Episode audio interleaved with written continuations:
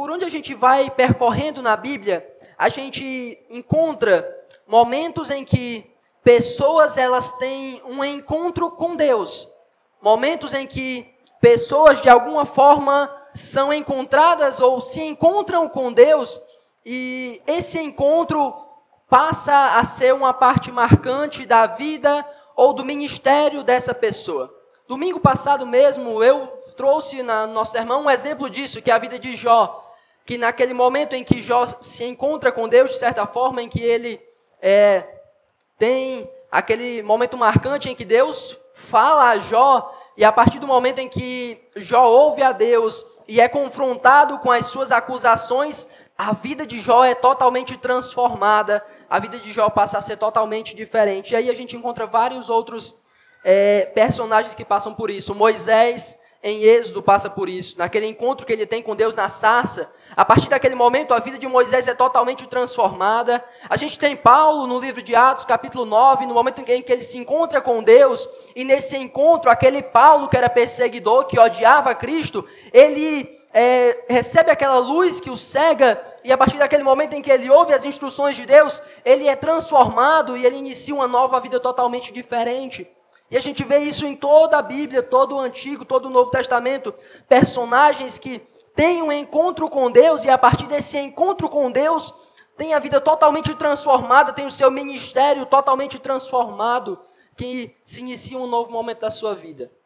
Tem uma ilustração muito boa sobre esse assunto é muito interessante. Não é minha, eu sempre brinco com o Guilherme, a gente queria que fosse nosso, mas não é.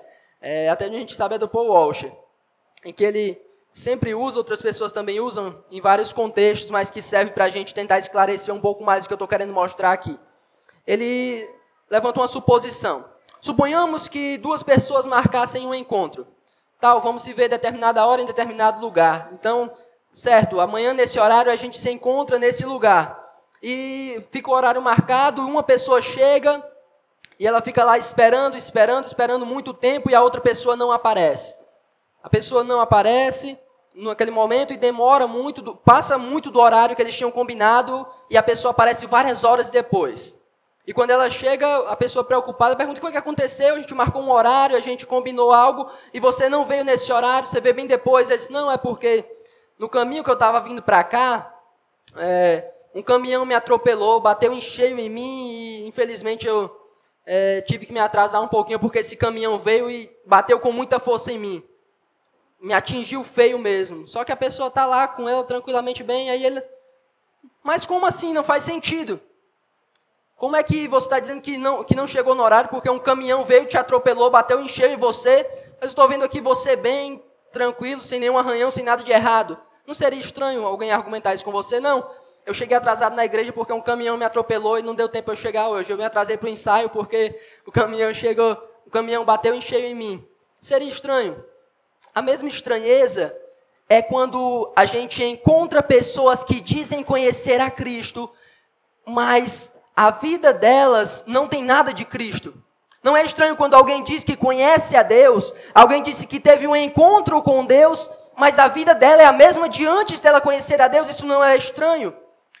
Tão estranho quanto um caminhão bater em você e você permanecer do mesmo jeito, é você afirmar que você teve um encontro com Cristo, que você conheceu a Deus e você permanecer do mesmo jeito.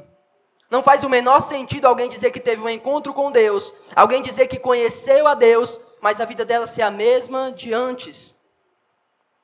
E a gente vê por toda a Escritura pessoas se encontrarem com Deus, pessoas em algum momento é, é, terem um encontro real com Deus, e terem as suas vidas totalmente transformadas, porque é impossível alguém se encontrar com Deus.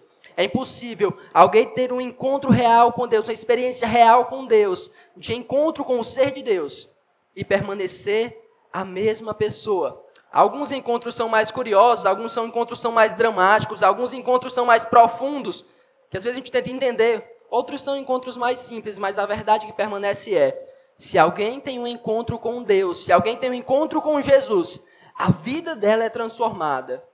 Ela nunca mais será a mesma. Hoje a gente vai analisar isso através de um texto bíblico, através de um encontro que uma pessoa teve com Deus, através de uma visão que uma pessoa teve, uma experiência que ela teve com Deus, em que através dessa experiência a vida dela foi totalmente transformada. Nós vamos ver esse encontro através da vida de um profeta muito conhecido, um dos exemplos mais impressionantes na Bíblia, em que alguém se encontra com Deus e tem a sua vida totalmente transformada por esse encontro. Vamos para o livro de Isaías, no capítulo 6. Isaías, capítulo 6. E a gente vai encontrar um dos maiores exemplos do momento em que alguém se encontra com Deus, do momento em que alguém vê a Deus, conhece a Deus, e a sua vida é totalmente transformada. A gente vai analisar esse encontro de Isaías, essa visão de Isaías no capítulo 6, e perceber como a vida de Isaías é transformada e as lições que ela nos proporciona para nos conduzir a uma vida Oi? A uma vida de santidade e uma vida de serviço a Deus, certo? Vamos ler Isaías, capítulo 6, versos de 1 a 13. A nossa perícope diz aí a visão de Isaías e o seu chamamento ou seu chamado, certo? Todos os irmãos encontraram Isaías capítulo 6, RA, isso mesmo. Amém? Vai dizer assim a palavra de Deus. Acompanhe. No dia, no ano da morte do rei Uzias, eu vi o Senhor assentado sobre um alto e sublime trono, e as abas de suas vestes enchiam o templo. Serafins estavam por cima dele. Cada um tinha seis asas, com duas cobria o rosto, com duas cobria os pés, e com duas voava. E clamavam uns para os outros, dizendo: Santo, Santo, Santo é o Senhor dos exércitos, toda a terra está cheia da sua glória. As bases do limiar se moveram, a voz do que clamava, e a casa se encheu de fumaça. Então disse eu: Ai de mim, estou perdido porque sou homem de lábios impuros, habito no meio de um povo de impuros lábios, e os meus olhos viram o Rei, o Senhor dos Exércitos. Então um dos serafins voou para mim, trazendo na mão uma brasa viva, que tirara do altar com Atenais. Com a brasa tocou a minha boca e disse: Eis que ela tocou os teus lábios. A tua iniquidade foi tirada e perdoado o teu pecado. Depois disso, ouvi a voz do Senhor que dizia: a quem enviarei? E quem há de ir por nós? Disse eu: Eis-me aqui, envia-me a mim. Então disse ele: Vai e dize a este povo: Ouvi, ouvi e não entendais. Vede, vede, mas não percebais. Torna insensível o coração deste povo. Endurece-lhe os ouvidos e fecha-lhe os olhos, para que não venha ele a ver com os olhos, a ouvir com os ouvidos e a entender com o coração, e se converta e seja salvo. Então disse eu: Até quando, Senhor? Ele respondeu: Até que sejam desoladas as cidades, e fiquem sem habitantes, as casas fiquem sem moradores, e a terra seja de todo assolada. E o Senhor afaste dela os homens, e no meio da terra seja grande o desamparo. Mas se ainda ficar a décima parte dela, tornará a ser destruída. Como o terebinto e como o carvalho, dos quais depois de derribados ainda fica o toco, assim a santa semente é o seu toco. Vamos orar mais uma vez. Meu Senhor amado e bendito, nós cremos, Deus, no poder da tua palavra. Nós cremos que ela é viva e eficaz e ela penetra corações. Ó Deus, trabalha hoje no coração do teu povo. Ó Deus, fala hoje à tua igreja. Ó Deus, transpõe as barreiras do nosso coração duro, quebranta-nos e nos leva a entender e a viver de maneira digna da tua palavra. Assim, ó Deus, me use como instrumento em tuas mãos e derrama a tua graça sobre o teu povo. Abençoa-nos, ó Deus, em nome de Jesus. Amém. Eu falei que é, tem alguns encontros com Deus que são um pouco mais dramáticos, né? Alguns encontros com Deus são mais simples. Eu acho que aqui, se a gente fosse abrir um espaço para os irmãos falar sobre suas conversões, sobre aquele momento que você considera que se, que se encontrou com Deus, alguns contariam de uma maneira mais dramática, alguns têm uns relatos um pouco mais profundos, outros têm uma história bem simples. Não, eu vim à igreja, era dia de, de aniversário, eu fui atraído pelas festas, pelos bolos, e o Senhor me chamou através disso. Né? Seria o meu testemunho se eu fosse contar aqui. Eu vim para o aniversário o Senhor me chamou. Outros teriam as histórias um pouco mais longas, com algumas outras coisas para contar. E Isaías, eu considero que esse encontro que ele tem com Deus é um encontro bem dramático. É um encontro bem é, profundo, um encontro real, um encontro, um encontro muito forte e que se reveste, por todo o contexto em que ele está inserido, se reveste de uma certa dramática, se reveste de um, de um peso, de é, um, um, temor, uma. É, de um, uma série de situações que fazem com que esse texto seja ainda mais dramático. Todo o contexto em que ele está inserido, e a gente percebe isso logo no versículo 1. Logo nas primeiras palavras, diz assim: No ano da morte do rei Uzias, então, a gente já tem a primeira informação que nos fala um pouco do contexto em que o povo está vivendo. A gente já, só por essa leitura inicial do versículo 1, a gente já consegue ter uma noção básica do drama que era o contexto em que Isaías estava escrevendo. Antes de tudo, se você ler os capítulos de 1 a 5, você vê que Isaías não é um livro muito coaching, não é um livro coaching, não é um livro que vem para agradar, não é um livro com uma mensagem é, muito boa para as pessoas que gostam de ter o ego é, amaciado. Não é para isso. Isaías, primeiros cinco capítulos, é só pancada, é só juízo de Deus, é só aviso de destruição, é só repreensão, é só Deus castigando a rebeldia do povo que estava é, totalmente na idolatria e mergulhado no seu pecado. Os primeiros cinco capítulos de Isaías. É isso, Deus detonando o povo porque o povo havia se rebelado contra ele. E agora, mesmo e isso num contexto em que o rei não era um rei tão ruim assim. Uzias não foi um, um péssimo rei. Uzias não foi um dos piores reis. Se você acompanhar o relato dele em 2 Crônicas, vai dizer que ele andou em caminhos retos. Mas agora a gente chega e vê que mesmo ele andando em caminhos retos, muita, a maioria do povo ainda era corrompida, ainda estava imersa na idolatria. E mesmo com esse rei razoavelmente bom, eles já estavam na idolatria, mas agora a gente chega no capítulo 6 e descobre uma informação, que o rei morreu. O rei Uzias morreu. Então, junte-se a essa questão da idolatria, essa questão da rebeldia, o fato de que um rei, um líder nacional, estava morrendo, tinha, tinha acabado de morrer. Isso em si já era um grande trauma, já era um grande peso. Isso em si já era uma situação muito conturbada. Isso em si já gerava uma grande crise nacional, porque o líder, o maior líder nacional, estava morto. Então não havia se levantado um outro rei ainda e o povo estava em crise. O povo estava numa situação agora de desespero, porque estavam imersos em idolatria e agora o seu rei, que era um rei razoavelmente bom, estava morto. É assim que começa esse encontro do relato do, de, Isa, de Isaías se encontrando com Deus e sendo chamado por Deus. Um relato de um povo idólatra, de um povo rebelde, que tinha um rei razoavelmente bom, que fazia esforços para remover a idolatria, mas que agora esse rei havia morrido. Agora esse rei estava morto e isso em si gerava uma crise nacional, isso em si gerava uma situação conturbada para a nação. Mas o que é que Isaías vê nesse ano?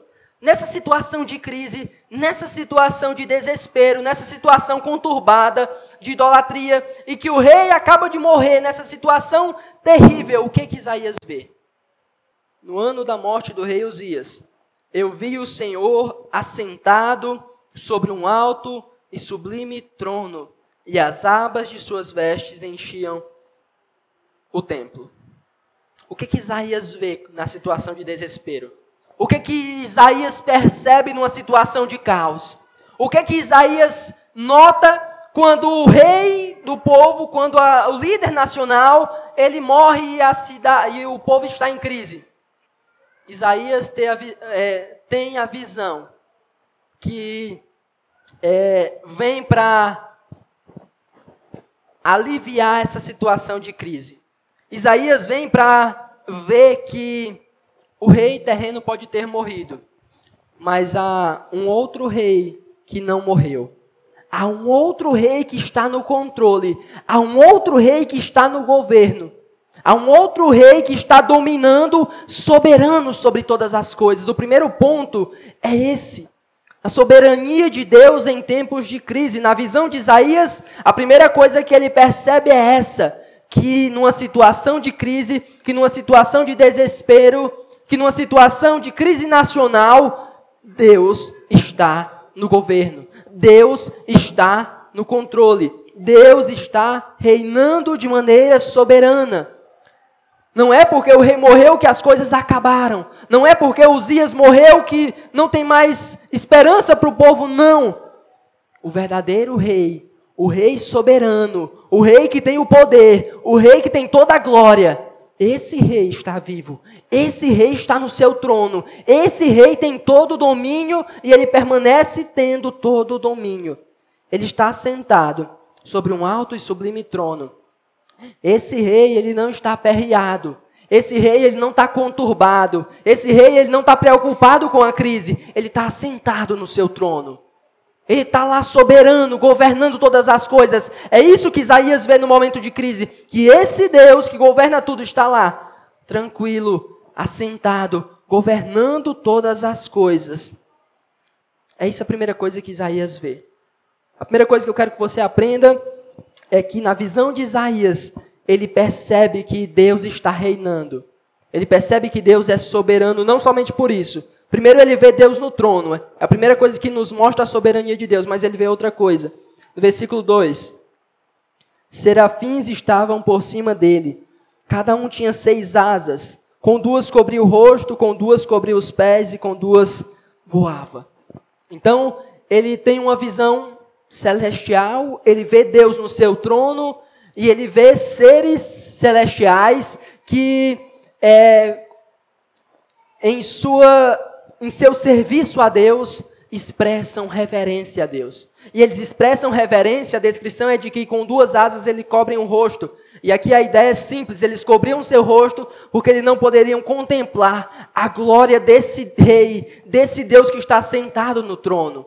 Os próprios serafins, a imagem dos serafins voando, adorando a Deus, expressa soberania. Expressa que ele está no controle.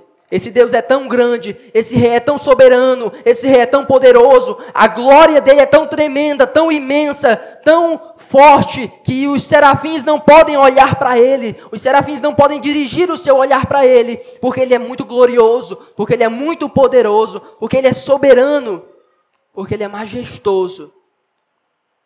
É isso que Isaías vê num tempo de crise. É isso que Isaías percebe no momento de crise: que Deus é soberano, que Deus é glorioso, que Deus é majestoso, porque no momento de crise, Ele está no seu trono, Ele está reinando, Ele está governando, e Ele tem serafins ao seu serviço que nem conseguem olhar para Ele, de tão grande que é a sua glória. O primeiro ponto é esse: no momento de crise, Isaías percebe a soberania de Deus. É o primeiro ponto da visão de Isaías, mas não somente isso.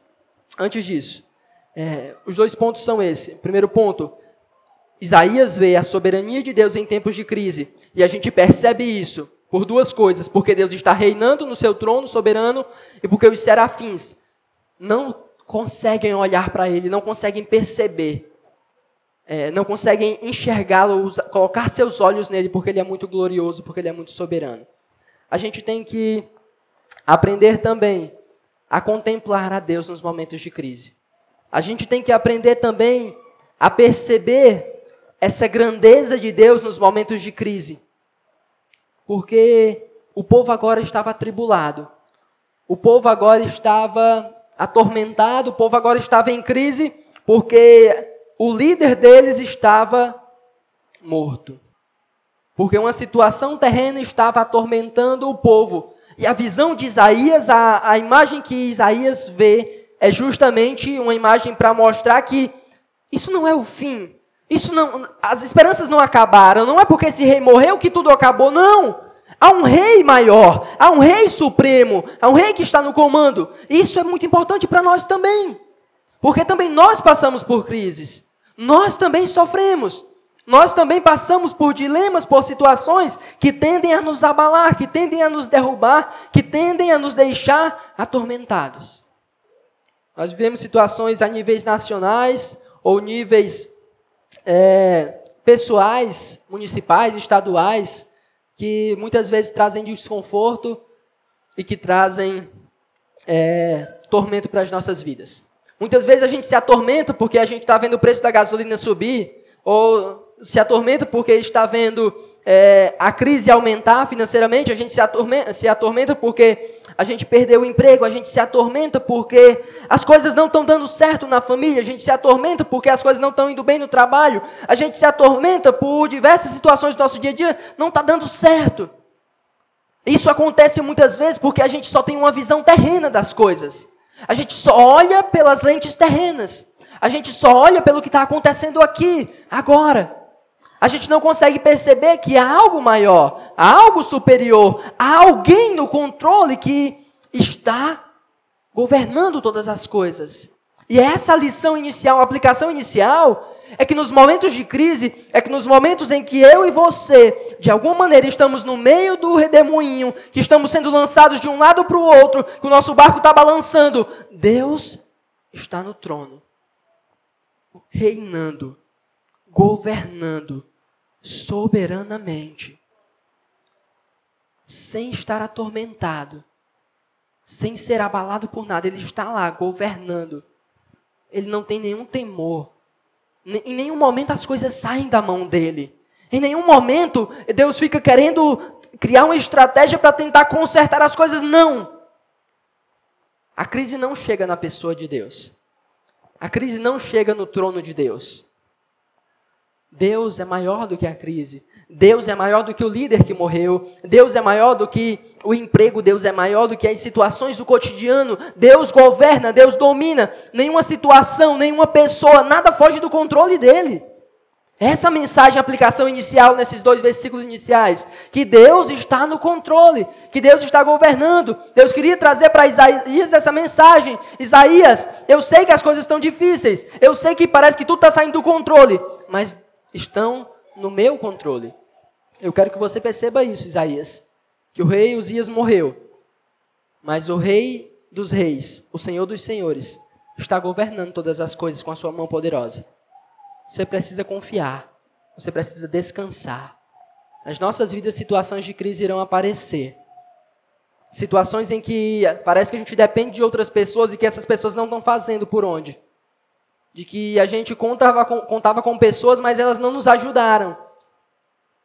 De que a gente colocou a expectativa em pessoas, em líderes, em é, é, políticos, em qualquer outra coisa. A gente contava com eles, a gente colocou a expectativa neles. Mas eles se foram, eles falharam, eles morreram. E às vezes a gente se desespera. Mas a mensagem que Deus traz para Isaías e que traz para nós hoje é: não se desespere quando alguém falhar, quando alguém morrer, quando as coisas aparentemente estiverem fora do controle. Porque Deus está reinando no seu trono, sublime, soberano, ativo. E nada vai fugir do seu controle. Certo?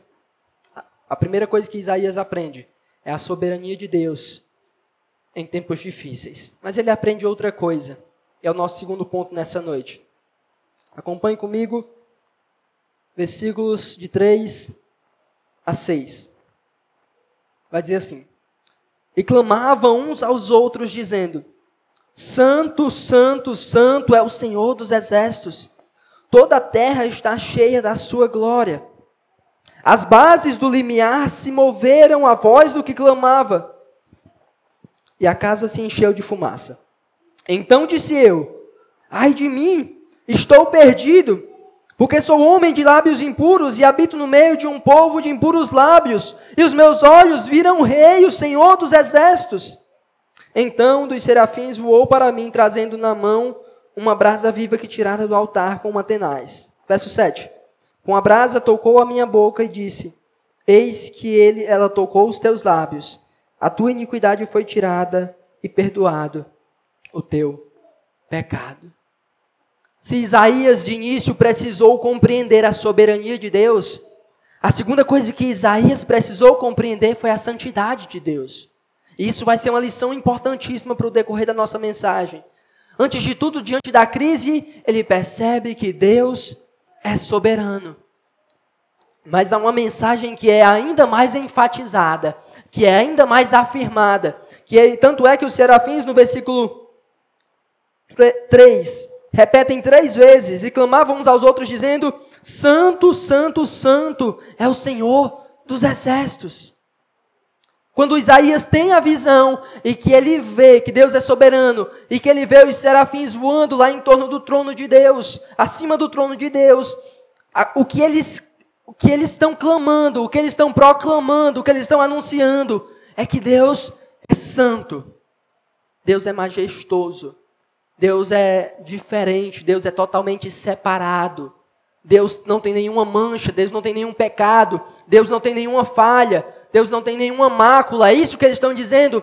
Esse Deus é sublime, esse Deus é grande, esse Deus é tremendo, esse Deus não falha, esse Deus não tem nenhum erro, nenhuma imperfeição, nenhum pecado. Santo, santo, santo é o Senhor dos exércitos. Eles estão clamando o tempo todo que Deus é santo e que não há nenhuma falha, que não há nenhuma imperfeição, que Ele é majestoso, glorioso e toda a terra está cheia da Sua glória. É isso que eles estão proclamando. E é isso que chama a atenção de Isaías. Eles proclamando que Deus é santo, santo e santo. A segunda lição nessa noite é a santidade de Deus e o nosso pecado, porque depois dele perceber essa santidade, depois dele perceber os, é, os serafins proclamando que Deus é santo, ele tem uma reação. Isaías sabia o que significava Deus dizer, o, é, o que significava, significava eles dizerem que Deus é santo. Quase não saía agora. Enganchou aqui.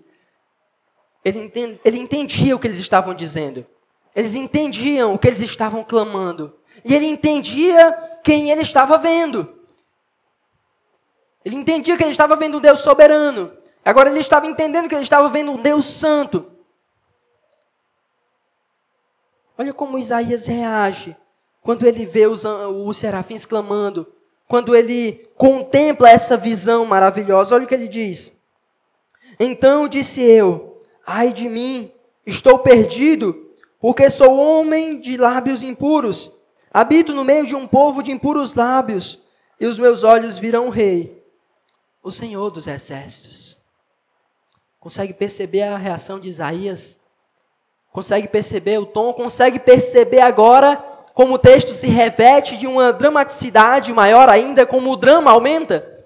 Nas palavras de Isaías, o drama se torna ainda maior. Por quê? Porque ele contemplou um Deus soberano ele vê que Deus está reinando no seu trono. E ele vê que os serafins não têm nem coragem de olhar para esse Deus, e eles cobrem os seus rostos. E ele vê que esses, esses serafins estão clamando o tempo todo: Santo, Santo, Santo. Ele sabe o que isso quer dizer. Ele está vendo que esse Deus é soberano, que esse Deus é santo. E ele olha para ele agora. Quando ele olha para ele, quem ele é diante do que ele está vendo, a reação dele é essa. Ai de mim, estou perdido. Ai de mim, estou perdido. É uma reação muito parecida com a reação de Jó, que a gente estudou semana passada. Ao perceber que a santidade de Deus é afirmada, Isaías agora percebe a sua própria miséria. E ele se coloca numa posição de arrependimento, numa posição de contrição, numa posição de humilhação. Ele diz: é, Acabou para mim. Já era. Pereci. Ai de mim, estou perdido, porque eu estou vendo o rei. Eu estou vendo o Senhor dos exércitos. Eu estou contemplando a glória dele, a majestade dele. Eu estou contemplando os serafins dizendo que ele é santo, santo e santo. E eu sou um pecador miserável. Eu sou um pecador de lábios impuros. Eu estou no meio de um monte de gente que não presta. E eu também não presto. É isso que ele está dizendo. Olha o que ele percebe. Que ele está em maus lençóis, porque ele está diante de um Deus santo, de um Deus tremendo, de um Deus grande, e ele é um pecador miserável. E ele é um pecador que é, tem vivido no mesmo pecado do seu povo, na sua idolatria, na sua rebeldia, na sua insensatez. Isaías contempla essa visão gloriosa de Deus e olha para dentro de si e percebe a sua miséria. Ele percebe a sua indignidade. Ele percebe que o que deveria acontecer agora é ele perecer, ele morrer. Porque ele está diante de um Deus que não tolera a iniquidade. Um Deus que não compactua com o pecado. Um Deus que não tem falha, que não tem mácula, que não tem erro em momento algum. Esse Deus que é santo, santo e santo, é diante dele que Isaías está. Ele reage assim: ai de mim, estou perdido. Deus, ele se coloca numa posição mesmo de humilhação, de contrição, de perceber que o que pode vir agora é fogo de Deus para consumi-lo, para matá-lo, porque ele não tem argumentos, ele não tem com que se defender, ele não tem o que tentar dizer, ele só tem que reconhecer que ele não presta, que ele é pecador, que ele é falho, que ele é sujo, que ele é impuro. É isso que ele percebe. É isso que ele percebe. E aí é que vem a graça. É isso que nós chamamos de graça. Quando Deus olha para pecadores como nós, quando Deus olha para miseráveis como nós e se compadece de nós. É isso que nós chamamos de misericórdia. Quando Ele olha para um monte de gente como nós, corrompidos, sujos, impuros, com corações perversos, e Ele olha para dentro de cada um de nós e nos perdoa. É isso que é graça, meus irmãos. Quando a única coisa que nós devíamos receber era a ira, era a justiça, era ser fulminados, era ser massacrados, porque nós somos pecadores. Você é pecador, tem pecador aqui? Tem muito pecador aqui nessa noite. Todos nós somos pecadores. Talvez muitos de nós mais pecadores que Isaías. Gente de lábio impuro. Eu, talvez eu possa dizer que eu sou, estou aqui, é, sou alguém de lábios impuros no meio de um monte de gente de lábios impuros. Essa é a nossa situação. Essa é a nossa condição. E é por isso que é graça. Porque a única solução para nós seria Deus chegar e trazer o seu juízo. Mas olha o que acontece com Isaías. Então um dos serafins, versículos 6 e 7. Então um dos serafins voou para mim, trazendo na mão uma brasa viva que tirara do altar com uma tenaz. Com a brasa tocou a minha boca e disse: Eis que ela tocou os teus lábios. A tua iniquidade foi tirada e perdoado o teu pecado. É graça, meus irmãos. Perdão é por graça, não é por mérito, não é porque você fez algo, não é porque você é bom, não é porque você sabe fazer algo, não é porque você é inteligente, não é porque você tem boas habilidades, não é por causa dos seus recursos. É graça. Nós experimentamos a graça de Deus simplesmente porque Ele vem a nós e derrama a sua graça. Não é porque Ele viu algo bom em mim e você. Não é porque Isaías tinha algo bom. Ele apenas reconhecia a sua miséria. Ele apenas reconhecia a sua iniquidade. Ele apenas reconhecia o quanto ele era mau. E quando ele reconhece, se humilha se lança aos pés do Senhor, ele é perdoado. A sua iniquidade é tirada. Ele experimenta o perdão de Deus. Ele experimenta a graça de Deus. Talvez seja por isso que a gente tem dificuldade em reconhecer nossos pecados. Porque a gente não entende a santidade de Deus. Porque a gente não entende a majestade de Deus. Porque quando a gente entende a santidade de Deus, não há como a gente querer justificar os nossos pecados. Quando você entende a santidade, a pureza de Deus, a justiça de Deus, não há como você tentar se justificar. Não, é porque foi as minhas influências. Não, é porque é, as pessoas me pressionam. Não é porque eu não consigo. Não é porque eu não sei fazer isso. Não é porque eu não, eu não consigo viver em santidade. Não, eu só pequei por causa disso, por causa daquilo. Não foi porque eu quis, foi sem querer. Se a gente faz isso, é porque a gente não, conhece, não entendeu a santidade de Deus. Quando a gente entende a santidade de Deus, quando a gente entende que Ele é puro, quando a gente entende que Ele não tem falhas, que Ele não tem máculas, que Ele não tem erros, e a gente entende que nós somos pecadores, profundamente depravados, nós só dizemos assim: Senhor, ai de mim, eu vou perecer porque eu não tenho como me justificar, eu não tenho o que argumentar, eu só me lanço aos teus pés e dependo da tua graça. Talvez seja por isso que alguns aqui nunca tiveram um encontro real com o Senhor, porque nunca sentiram o peso do seu pecado. A gente só tem um encontro real com Deus quando a gente reconhece o peso dos nossos pecados. Quando a gente olha para dentro de nós, lá no fundo, e vê o quanto somos falhos, o quanto somos pecadores. É nessa contemplação da glória de Deus, É nessa contemplação da santidade de Deus e nessa autoanálise lá no fundo do nosso coração, percebendo a nossa miséria, que a gente consegue experimentar a graça de Deus.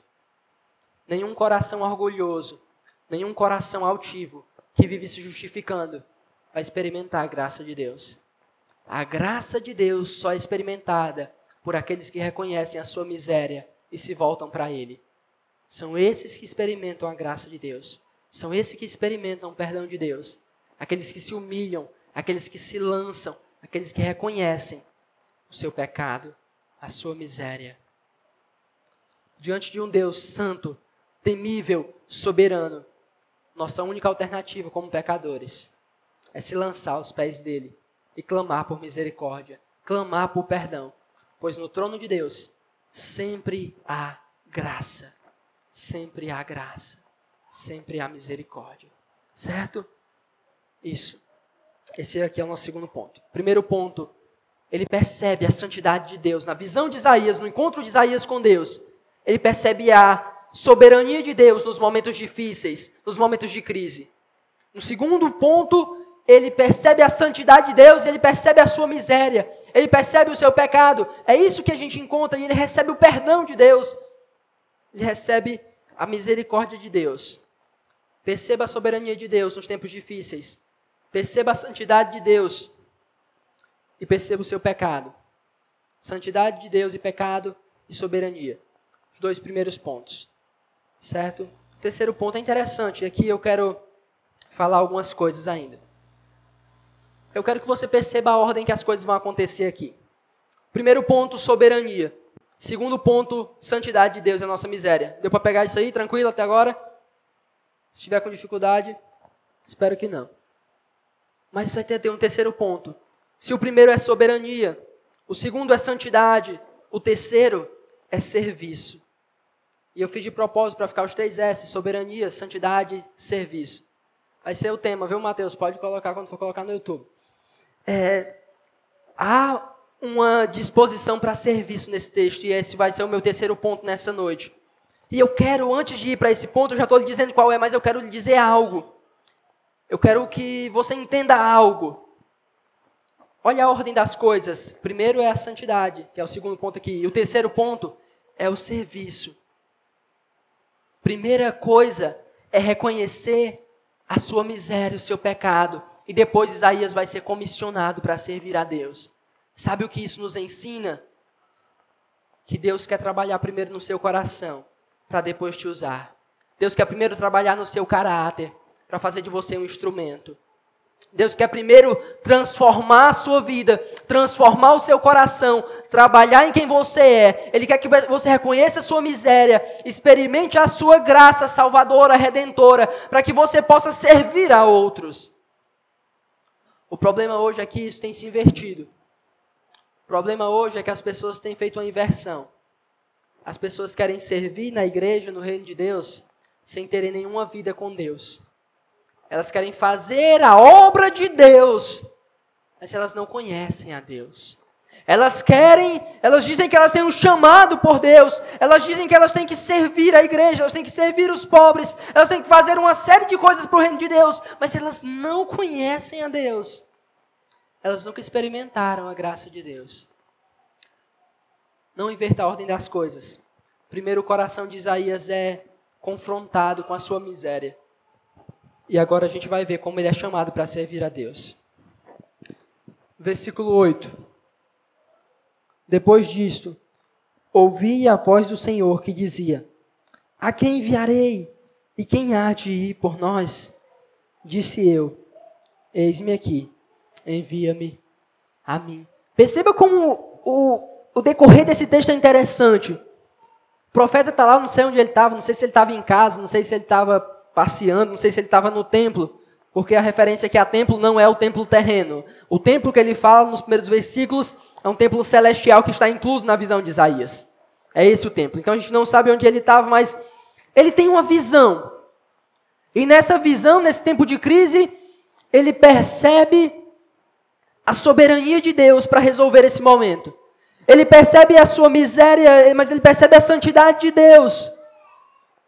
Olha como Deus está trabalhando, olha como Deus está agindo, olha o que Deus está fazendo na vida de Isaías.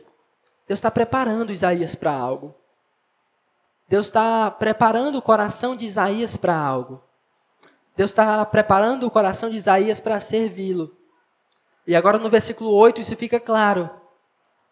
Depois dele ter essa visão, Isaías está lá reconhecendo a sua miséria, o anjo, o serafim, vem lá com a brasa, toca os lábios de Isaías, você está perdoado. Deus faz uma pergunta, e aí Isaías, a quem é que eu vou enviar? Quem é que há de ir por nós? E aí Isaías, depois dessa visão que tu teve aí, depois que tu viu a minha soberania, que tu viu a minha santidade, depois que você reconheceu a sua miséria e eu perdoei o seu pecado, agora eu tenho uma missão. Estou aqui só perguntando quem é que vai. Soltando aqui no ar, quem é que eu vou enviar? Quem há de ir por nós? Isaías responde de imediato: Pode deixar comigo, eu vou. Pode dizer a mensagem que eu vou. A primeira coisa nesse terceiro ponto é que quando a gente tem um encontro com Deus e a gente experimenta a graça de Deus, a gente é chamado a servir. A gente é chamado a fazer uma missão para Deus a trabalhar em prol da pessoa de Deus. Isso é interessante, porque olha só qual é a missão de Isaías. A partir do versículo 9. Então disse ele, Deus falando aqui: Vai e dize a este povo: Ouvi, ouvi e não entendais. Vede, vede, mas não percebais. Torna insensível o coração desse povo, endurece-lhe os ouvidos e fecha-lhe os olhos para que não venha ele ver com os olhos, a ouvir com os ouvidos e a entender com o coração e se converta e seja salvo. Está percebendo aqui a, a missão de Isaías? Ele deveria falar para um povo rebelde. E ele deveria pregar arrependimento para um povo rebelde. E Deus está dizendo, Isaías, pode pregar, você vai continuar pregando, e à medida com que você for pregando, a sua mensagem vai endurecer ainda mais o coração desse povo. Deus está chamando Isaías para fazer uma missão muito difícil, que talvez nenhum de nós aceitaríamos fazer. Deus está dizendo, Isaías, vai, prega, fala, eles não vão receber, eles vão ouvir, vão ouvir, mas não vão entender. O coração deles está duro, eles não vão aceitar a sua mensagem. Mas Isaías vai, Isaías aceita o chamado. Isaías aceita a missão. Porque ele experimentou a graça. E quando se experimenta a graça, a consequência lógica disso é servir a esse Deus que nos salvou pela graça. A disposição de Isaías não é convencional. Não é como alguns de nós, que só serve naquilo que lhe é mais proveitoso naquilo que mais lhe agrada. Hoje há essa, essas, essa escolha, né? Você serve aonde você tem mais status. Você serve onde você mais, vai ser mais bem visto, onde você vai receber mais aplausos, ou aonde vai ser mais fácil você servir, aonde não vai ter ninguém no seu pé, ou mesmo você nem serve. Normalmente a gente, a maioria de nós escolhe cargo assim. Não, eu quero o cargo que eu não tenho que ficar dando satisfação para ninguém. Eu quero cargo onde as pessoas possam me ver. Eu quero cargos onde eu possa receber, seja glória ou seja recursos, né? Que a gente sabe que hoje muitas igrejas estão tá pagando a galera aí para para tocar, para cantar, para pregar, e a pessoa não tem vida com Deus para nada, mas eles estão pagando. Mas Isaías, ele não está disposto a atender o chamado só quando é fácil, porque o chamado de Isaías não é fácil. Isaías, meus irmãos, teve um encontro com Deus. Isaías experimentou a graça de Deus. E quando você experimenta a graça de Deus, você quer obedecer e servir a esse Deus. Você quer cumprir a missão que esse Deus te dá. E não importa para onde ele vai te mandar, não importa o quão doloroso seja o que ele vai fazer, não importa o quão difícil vai ser a missão a qual ele te mandou fazer, mas você vai, porque você experimentou a graça desse Deus. Quando se experimenta a graça de Deus, nós queremos servir a outros para que outros experimentem essa graça. Isaías ele não fica colocando dificuldade. Isaías ele diz eu vou. Qual é a missão? É essa. Você vai pregar e a galera não vai querer saber do que você está pregando, vai se manter rebelde, duro, coração endurecido. E aí, e aí pode ser até pior, né? Segundo aí as, a tradição, parece que ele foi cerrado ao meio, alguma coisa assim. Foi morto desse jeito. Por aí. Uma morte bem difícil. Mas Isaías, ele não escolhe o seu ministério. Isaías não escolhe o que é mais fácil. Isaías é servo. E servo vai para onde o seu Senhor manda. Servo não fica argumentando, servo obedece. Servo diz qual é a minha missão? Ouvir é obedecer. É isso que servo faz. Para onde foi que Deus te chamou? Para onde é que Deus tem te chamado? É para servir as mesas? É para cuidar dos mais fracos? É para cuidar dos mais pobres? É para ensinar? É para se dedicar à obra do Senhor? É para passar os slides? Parece que hoje ninguém quer mais o ministério de passar os slides. O pessoal tem abandonado esse ministério. E para onde é que Deus tem te chamado? Você tem recebido isso? Você tem ouvido Deus te chamar? É muito parecido com o que eu preguei há duas semanas atrás. A gente ama o encorajamento de Deus. A gente ama desfrutar da consolação do Espírito. Mas a gente não quer estender isso a outros. A gente ama Deus ter nos salvado. A gente ama ter experimentado a graça de Deus. Mas a gente não quer servir a ninguém. A gente só quer ser servido. Meus irmãos, quem foi alvo da graça de Deus, dispõe o seu coração para servir o reino de Deus. Dispõe o seu coração para servir a obra de Deus. Para onde é que Deus tem te chamado? Será que você tem fugido da obra de Deus? Será que você tem fugido do chamado de Deus? Vamos recapitular nossos três pontos. Isaías, na sua visão, vê a soberania de Deus em meio à crise. Você percebeu isso? Que ele vê a soberania de Deus, ele reinando no seu trono no momento de dificuldade. Segundo ponto, Isaías percebe a santidade de Deus e a sua miséria, o seu pecado. Você percebeu isso também? Como ele estava, ele ficou desnorteado ao ver que esse Deus era tão grande e santo e ele era um pecador miserável. E ele experimenta o perdão, a graça. E você viu o terceiro ponto, serviço, que quando Deus é, trouxe essa sua graça, o seu perdão a Isaías, mandou ele servir ele pregar a sua palavra a um povo rebelde. Se você viu isso, você viu alguém que teve um encontro real com Deus. Você viu alguém que teve um encontro pessoal com Deus. O encontro pessoal com Deus transforma nossas vidas. Encontro pessoal com Deus transforma nossos corações. Uma visão da pessoa de Deus transforma o nosso ser. As pessoas dizem que tiveram um encontro com Deus. Como foi o seu encontro com Deus? Não, eu estava num momento com um monte de gente e eu senti uns arrepios. Eu senti alguma coisa queimando, eu senti alguma coisa é, me incomodando. Sim, depois desse encontro, você passou a viver em santidade. Depois desse encontro, você passou a servir a outros. Depois desse encontro, você passou a amar a palavra de Deus. Depois desse encontro, você passou a se dedicar ao reino de Deus. Você sabe o que é a santidade de Deus, você sabe o que é a soberania de Deus. Depois desse encontro com Deus, nos momentos de crise, o seu coração descansa nele. Depois do, desse encontro com Deus, nos momentos de tribulações, você sabe a quem recorrer? Quem teve um encontro com Deus, no momento de angústia, recorre a esse Deus, porque sabe que Ele é soberano. Quem teve um encontro com Deus, vive uma vida santa, porque sabe que esse Deus é santo.